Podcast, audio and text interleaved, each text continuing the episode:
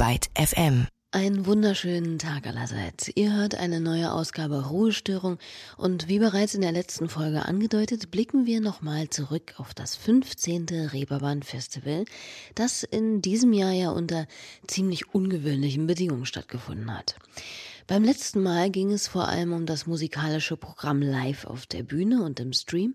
Heute schauen wir mal, was jenseits der großen Bühnen so gelaufen ist. Also jenseits der Konzertbühnen, versteht sich. Doch bevor der Gestalt Inhalte aufs Tablett kommen, noch schnell etwas zu Frau Ober. Ich bin Leonie Möhring, freue mich, dass ihr dabei seid und noch mehr, wenn ihr diesen Podcast hier vielleicht abonniert oder im Anschluss einen Kommentar da lasst. So, und nun zum zurückliegenden Reeperbahn Festival, das unter dem Stern, naja, oder eher die Sterne hier stand. Wir müssen nicht so machen, wie wir es kennen, nur weil wir es kennen, wie wir es kennen. Wir können das vermeiden, indem wir uns anders entscheiden. Wir sind die Zukunft und das Licht. Ihr könnt uns folgen oder nicht und uns dann beneiden oder einfach wie versteinert stehen bleiben. Jo, so kann man das ganz gut zusammenfassen.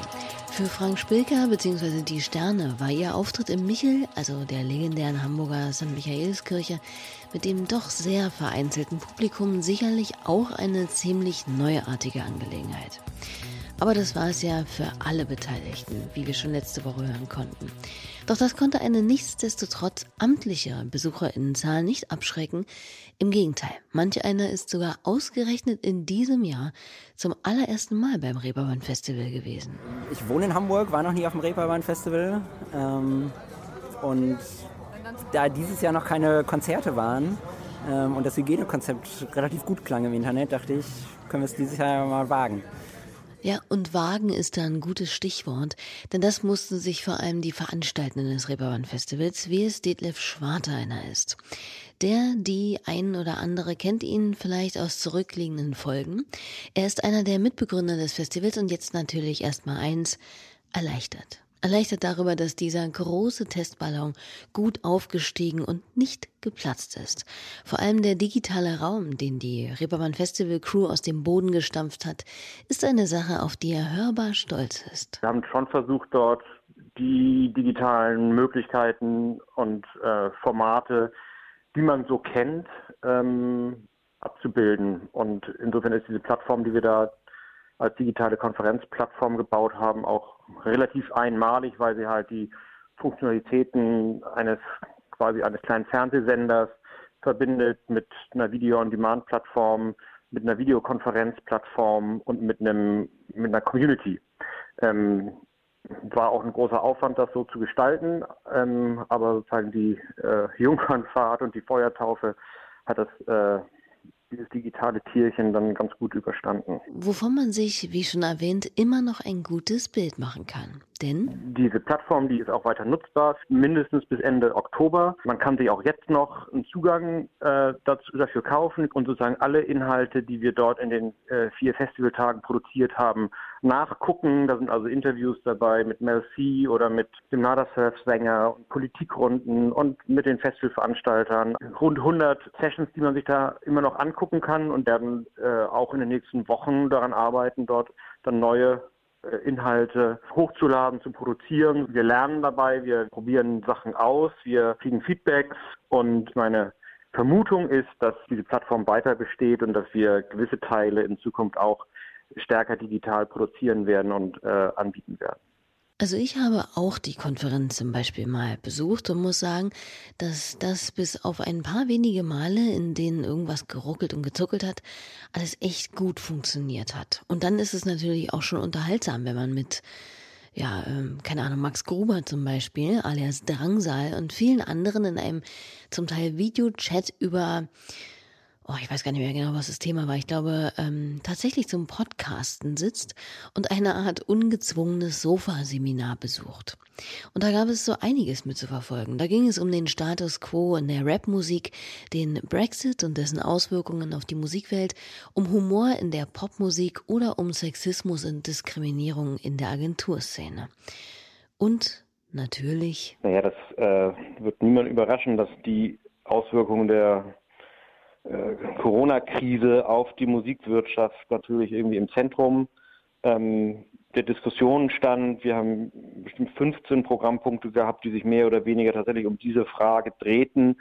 Ähm, wir haben ähm, Runden gehabt, ähm, wo Branche mit äh, Politik sozusagen über die Wege aus der Krise ähm, ähm, diskutiert hat und, und wo auch die Branche ähm, versucht hat deutlich zu machen, wo Handlungsbedarf besteht. Ähm, da hatten wir am Freitagnachmittag ein Gespräch mit äh, vier Bundestagsabgeordneten, mit ähm, von allen, also von vier Parteien, mit ähm, mit der Pamela Schobes von der Clubkommission Berlin, mit Jens Herrndorf, dem äh, Fettes Brot Manager und mit Jens Micho, dem Präsident des, äh, der Veranstaltungs, äh, des Veranstalterverbandes.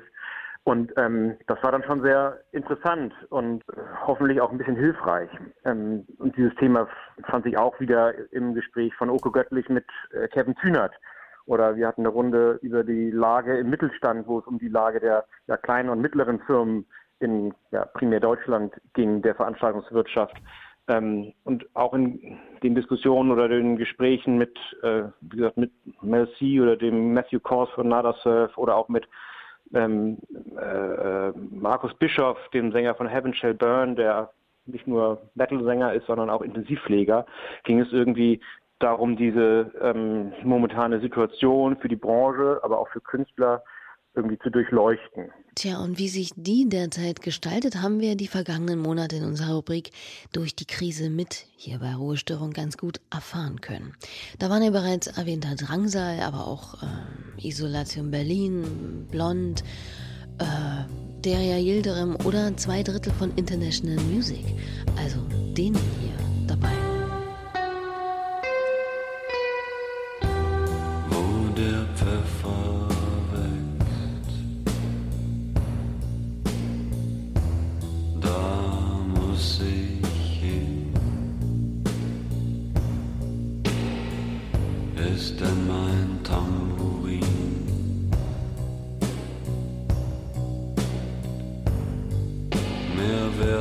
wert als deine Trommel. Und war die Trommel teuer? Und wenn ja, wie viel? Und die haben eben auch auf dem Reeperbahn Festival gespielt. Und wenn ich sage, dass Sie bei uns mit einigen Bandmitgliedern zu Gast waren, ist das äh, Mühe gelogen, denn Pedro und Peter waren in Gestalt ihrer Band The Düsseldorf Düsterboys bei uns. So. Nicht, dass noch irgendjemand wegen Irreführung hier meckert. Ein Programmpunkt, der auch recht interessant war und nichts mit Corona zu tun hatte, war die Diskothek, in der es diesmal um die Modeindustrie und Fair Fashion ging. Wir ersaufen in Klamotten. Es ist tatsächlich so, dass es ökonomisch schlauer wäre, die Ware zu verbrennen. Ich sage zum Beispiel sehr gern, dass faire Mode nicht so teuer, sondern herkömmliche Mode viel, viel, viel zu günstig ist. Wir sind auf jeden Fall Teil der Industrie und ich gehe noch weiter, wir sind Teil des Problems. Also die Textilindustrie ist im Alltag einfach eine Umwelt- und eine Menschenrechtskatastrophe.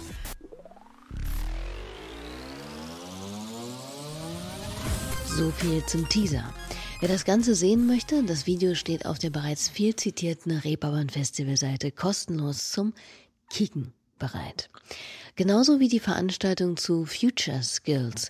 Was müssen Führungskräfte können? Oder den unzähligen Showcases, in denen man sich von Nordrhein-Westfalen und Berlin über Luxemburg bis nach Korea durch die jeweils innovativen Acts hören und sehen kann.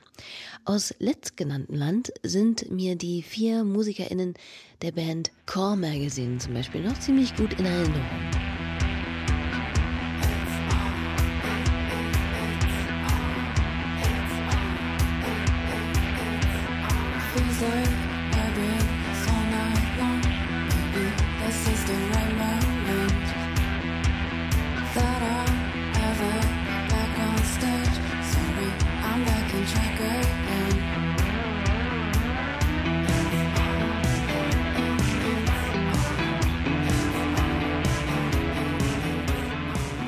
Oder auch die drei Damen von, ich hoffe, ich spreche sie richtig aus, Shishi aus Litauen.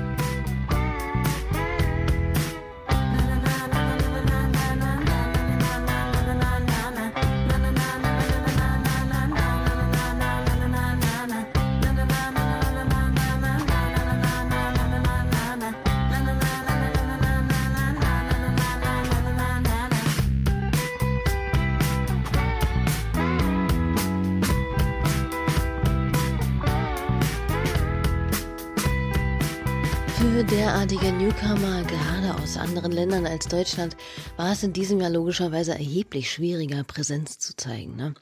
Denn die allermeisten konnten und durften ja gar nicht erst anreisen. Mit gänzlich leeren Händen, so man denn Aufmerksamkeit und Chancen in die Hände nehmen kann, mussten sie dennoch nicht ausgehen, erzählte uns Detlef. Die Newcomer, die beim Ribbon Festival auftreten, tun dies durchaus ja auch aus der Strategie heraus, dass sie vor der Branche spielen oder dass sie Branchenvertreterinnen im Publikum haben, die sich für sich interessieren können. Das ist natürlich in diesem Jahr dann einfach mal viel weniger der Fall gewesen. Wir hatten immerhin noch acht digitale Showcases, wo Partnerländer wie Litauen oder Korea oder Schweden junge Künstler vorgestellt haben ähm, aus ihren Breiten in so einer Art Showreel, das war vorproduziert. Ähm, das konnte man sich sowohl als normaler Gast des öffentlichen Programms auf der Streaming-Plattform anschauen, aber eben auch als registrierter Delegierter und Fachbesucher. Und das war dann ganz schön zu hören im Nachgang, dass das sehr gut funktioniert hat und dass diese Partnerinstitutionen und Musikexportbüros da sehr gutes Feedback drauf bekommen haben und auch das Interesse an diesen Künstlerinnen und Künstlern, die dort präsentiert wurden, wohl tatsächlich auch da war und entsprechende Anfragen aus der Gruppe der FachbesucherInnen da ankamen. Kann ich nicht sagen, dass da, ob da jetzt irgendwelche Deals bei entstanden sind, aber die Partner ähm, waren durch die Bank sehr zufrieden und fast erstaunt, wie gut auch die Resonanz auf so ein digitales Showcase sein kann. Na bitte. Und ebenfalls zufrieden konnte man auch mit dem Arts and Words Programm sein, das trotz des Corona-bedingten Eindampfens des gesamten Potpourris immer noch reich und unterschiedlich ausfiel. Eine Veranstaltung daraus hat zum Beispiel Festivalbesucherin Elisabeth besucht. Worum es da ging, lasse ich sie einfach mal in ihren eigenen Worten wiedergeben. Also wir sind im Resonanzraum. Also Antonia Baum spricht gleich über ähm, Hip-Hop und wie man sich als Frau dazu verortet in der Hip-Hop, im Hip-Hop-Mainstream, weil er ja doch einfach oft sehr frauenfeindlich ist. Und ähm, ich genau dieselbe Eminem-Vergangenheit teile, die sie auch hat und deswegen sehr gespannt bin, wie sie damit umgeht. Oh ja, spannendes Thema. Ich kann mir gut vorstellen, dass fast jeder da so eine misogyne, homophobe oder sonst wie fragwürdige respektive verurteilungswürdige musikalische Leiche im Keller hat, oder? Ich meine, da kann man bei Texten der Rolling Stones anfangen, ähm, zu Morrissey, der ja immer wieder mit wirklich hanebüchenden Kommentaren auf sich aufmerksam macht, weitermachen, bis man irgendwo äh, bei, keine Ahnung, einem Tanzlied von Robin Thicke zum Beispiel landet. Und dann gibt es dann natürlich noch etliches dazwischen. Aber wie bekommt man nun die mitunter wirklich schwierige Dichotomie von meinetwegen irre guter Musik und frauenfeindlichen Texten oder super spannender Kunst, aber einem menschlich völlig für die Tonne Künstler so auf die Kette, dass man Musikkultur noch genießen kann ohne dann dabei aber mit seinen eigenen moralischen Prinzipien zu brechen. Ja, Effi Bries Vater würde sagen, ein weites Feld, das leider jetzt hier zu weit führt. Wie fand denn aber nun Elisabeth die Veranstaltung von Antonia Baum und ihrer Jugendliebe Eminem? Ähm, ja, ich fand es äh, sehr interessant. Äh, ich bin, ähm, ich finde es sehr spannend, mit was für einer Leichtigkeit sie mit diesem schweren Thema dealt. Also jedenfalls habe ich das, äh, war das so mein Gefühl und ähm, fand es auch total spannend, dass sie diese, also jetzt zum Schluss auch nochmal diese Frage zwischen Werk und AutorInnen, ähm, dass sie sagt, dass, sie, dass das einfach sozusagen ein gesellschaftlicher Wandel ist und dass es um Machtkämpfe geht und dass es gar nicht um äh, die Kunst an sich geht, dass das sozusagen gar nicht die Frage ist, fand ich auch sehr spannend. Ähm, genau, ich hatte Glück und habe ein Hörbuch gewonnen und werde mir das jetzt mal anhören und ähm, dann meine Gedanken dazu nochmal sortieren. Na, klingt doch gut. Genauso wie das Fazit, das Detlef zum Reeperbahn Festival in unserem Gespräch letztlich dann zieht. Also ich glaube, dass die Nachricht und das Zeichen, was vom Reeperbahn Festival insgesamt ausging, ähm, ein, ein positives war. Und ähm, dass wir gezeigt haben, dass da im Keller noch Licht brennt, ähm, dass es Möglichkeiten gibt zu veranstalten, dass es auch ein Publikum dafür gibt, aber dass es einer starken äh, Unterstützung der öffentlichen Hand braucht, um diese Dinge am Leben zu erhalten für die Gesellschaft und für das kulturelle Leben dieser Gesellschaft. Das ist die Nachricht, die vom Reeperbahn Festival ausgeht. Wir sind da, es funktioniert, aber wir brauchen Hilfe. Ja, allzu viel habe ich dem tatsächlich gar nicht mehr hinzuzufügen. Nächste Woche haben wir an dieser Stelle hoffentlich wieder ein Date zum Ruhestören. Dazu sind auf jeden Fall schon mal Markus Kafka und Frank Delay von Seed geladen. Ihr ahnt es vielleicht, um über den Anchor Award und die Gewinnerband zu sprechen. Mit denen werden wir natürlich auch noch reden und insofern glaube ich, haben wir dann auch schon wieder eine nette Runde digital geladen. Ich freue mich, wenn ihr dabei seid. Habt Dank fürs Zuhören und bis bald. Tschüss. It's over, it's over, it's over, it's over, it's over,